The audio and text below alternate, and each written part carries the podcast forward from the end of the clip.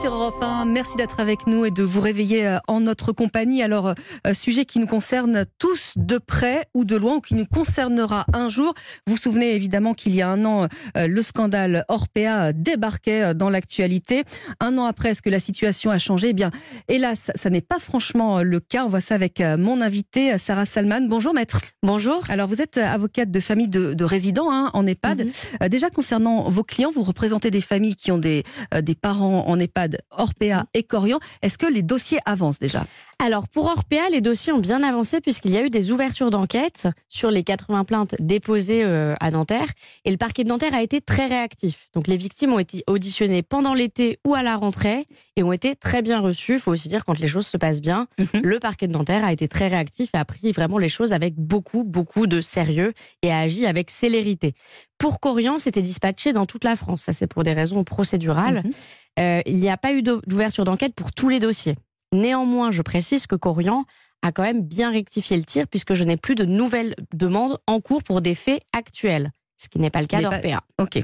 Alors, il y a un an, on découvrait euh, à quel point les personnes âgées pouvaient être maltraitées. Alors, je reprends euh, vos termes, hein, dénutrition, déshydratation, manque d'hygiène. Est-ce que les choses ont changé? Alors pour Orpea, non. D'ailleurs, et d'ailleurs pour Domusvie, il n'y a pas que Orpea, parce que j'ai beaucoup de personnes qui m'écrivent, qui me disent vous parlez que d'Orpea, mais il n'y a pas que Orpea. Ce qui est vrai, mais c'est Orpea. La lumière a été mise sur Orpea, oui. Oui, et puis Orpea, je, pensais, enfin j'ai eu la naïveté de penser qu'ils allaient tout changer. Ils ont d'ailleurs fait beaucoup de communication à ce sujet. Ils ont fait des journées portes ouvertes sans communiquer les dates, mhm. mais bon, ils ont quand même fait des journées portes ouvertes. Et je me suis rendue à l'une d'elles. J'ai pas appris grand chose, mais j'ai vu qu'il y avait un budget communication qui était mis en place.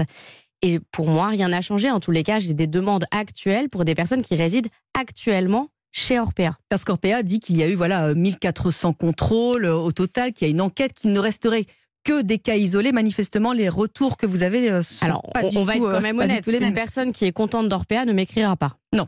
Voilà. On peut aussi dire les choses. Quelqu'un qui est satisfait va, va pas m'écrire un mail pour me dire à quel point c'est formidable. Mais j'en ai quand même beaucoup Corian, je, suis obligée de le dire, j'ai pas, je reçois pas de nouvelles demandes, ou alors je peux en recevoir une par mois pour des faits anciens. Orpea, ce pour, c'est pour des faits actuels et j'ai des salariés qui me confirment la même chose en me demandant de préserver leur anonymat, mais c'est de toute façon ce que je fais. Donc non, je ne vois pas de changement.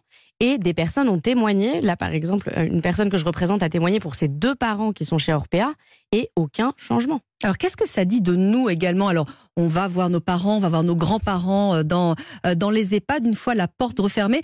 Ça, on doit s'interroger sur nous-mêmes aussi. On veut pas voir? Peut-être qu'on veut pas voir qu'on va vieillir aussi. Mhm. C'est une vraie question. Et j'aimerais ajouter que on parle de toutes les personnes qui sont maltraitées, mais on oublie les personnes qui, par exemple, financent Orpea avec leur propre retraite, n'ont pas de famille et on ne saura jamais ce qui leur arrive. Et c'est peut-être les personnes les plus malmenées parce qu'elles n'ont pas d'interlocuteur, mhm. victimes de la maladie d'Alzheimer, donc très vulnérables, et on n'en parle pas. Et alors la clé, c'est quoi d'aller alors évidemment aller rendre visite très régulièrement. Encore faut-il avoir de la hein. famille. faut bien s'entendre avec sa famille, mhm. parce que moi je le vois dans les dossiers parfois c'est très compliqué entre les frères et sœurs, qui va le plus, qui va le moins. Mhm. C'est vrai que j'ai dit à certaines personnes d'installer des caméras discrètes en dernier recours et que la jurisprudence a déjà débouté les, enfin, les actions pour C'est légal, ça, on peut faire ça Alors, en droit pénal, toutes les preuves sont recevables. Néanmoins, admettons, Orpea fait une procédure pour atteinte à la vie privée. La jurisprudence a déjà débouté ce type de demande puisqu'il y avait quand même un risque sérieux. Et les personnes qui font ça, c'est le dernier recours. Après, personnellement, quand je vois les images, oui, euh, c'est les gens fait, les gens ne se font pas taper dessus. C'est faux de dire ça. Enfin, moi, je n'ai pas vu ça, même si on a pu le voir dans. En tout cas, c'était pas mes dossiers, mais il me mhm. semble que c'était dans C'est à vous qu'on avait pu voir quelque chose comme ça. Il me semble, je dis bien. C'est plus de la négligence. On va très très vite. La personne arrive au téléphone en train de faire autre chose et tout va très vite et la personne est complètement délaissée et on la nourrit très très vite. Donc forcément, elle se met à tousser. Et c'est pas comme ça qu'on peut traiter les gens. Il n'y a pas d'humanité. Il n'y a pas d'humanité, c'est ce qui manque et c'est ce que disent souvent euh, euh, les, euh, les enfants de résidents. c'est ça C'est l'absence d'humanité. Alors j'entends que ce soit un métier difficile. Pas que de personnel non plus, hein. il y a les deux en fait. Les deux, et puis j'entends que ce soit un métier vraiment difficile. Je ne sais pas personnellement si j'aurais pu faire ce métier. Mais quand on le fait, on ne peut pas se comporter ainsi avec des personnes vulnérables. C'est la vulnérabilité, moi, qui me pose une difficulté. Parce que ce sont des personnes qui n'ont pas les ressources pour se défendre et qui parfois minimisent ce qui leur arrive quand elles ont toute leur tête par peur des représailles. Par peur de représailles. Les personnes, par exemple, qui sont actuellement chez Orpea me disent on déposera plainte, mais d'abord, il me faut une autre solution. Oui. Ouais, ça, c'est vraiment ce qu'on me dit toujours. on le fera. Le délai de prescription en droit pénal pour les délits est de 6 ans, mais plus tard. D'abord la solution, mais la question c'est où? Et là, j'ai pas de réponse, Et à, pas de réponse à apporter. Personnellement, ce que je conseille, mais ça n'engage que moi, c'est de garder ses parents chez soi. Je sais que c'est dur, mais finalement, par exemple, un EHPAD Domus Vie, on a entendu, c'est 3500 euros en moyenne. Mhm. Si on prend trois auxiliaires de vie à domicile, alors faut les trouver, c'est pas évident, ça revient sensiblement au même prix.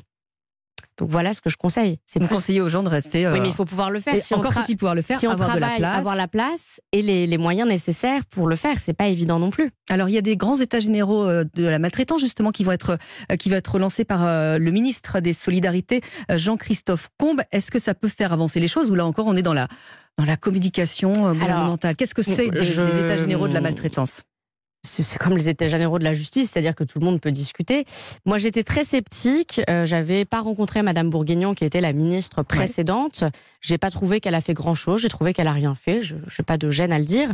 Monsieur Combe, je l'ai rencontré. Je pensais dire euh, la même chose et, et j'ai été agréablement surprise. Il a vraiment pris conscience des choses. Il, euh, il- il ne nie pas les réalités et il y a une volonté proactive de faire avancer les choses. Donc là, pour- je, je- voilà, je remercie plutôt ce ministre pour ce qu'il fait. Pour ce qu'il fait et qui va peut-être euh, éventuellement euh, faire euh, avancer la cause. Alors, oui, cellule alors- maltraitance. Enfin, il a, en fait, il a mis beaucoup de choses en place, mais il n'a peut-être pas assez communiqué. Voilà ce que je pourrais dire. Alors qu'il y a, il y a des- va peut-être venir.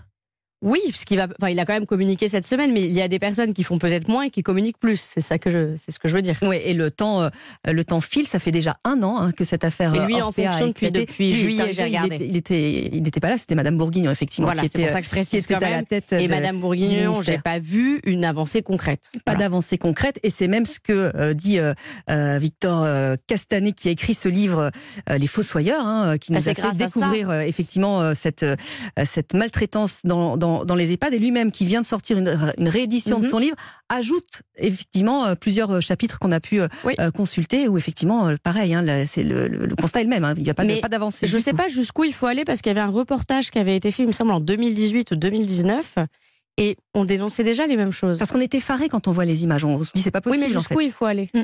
Parce que moi, je me dis, Orpea, par exemple, ne me donne pas d'interlocuteur, euh, pas de confrère adverse, ne, me répond pas, ne répond pas aux familles. Jusqu'où faut-il aller pour qu'il y ait une prise de conscience? Alors après, ils nous répondent, on manque de moyens.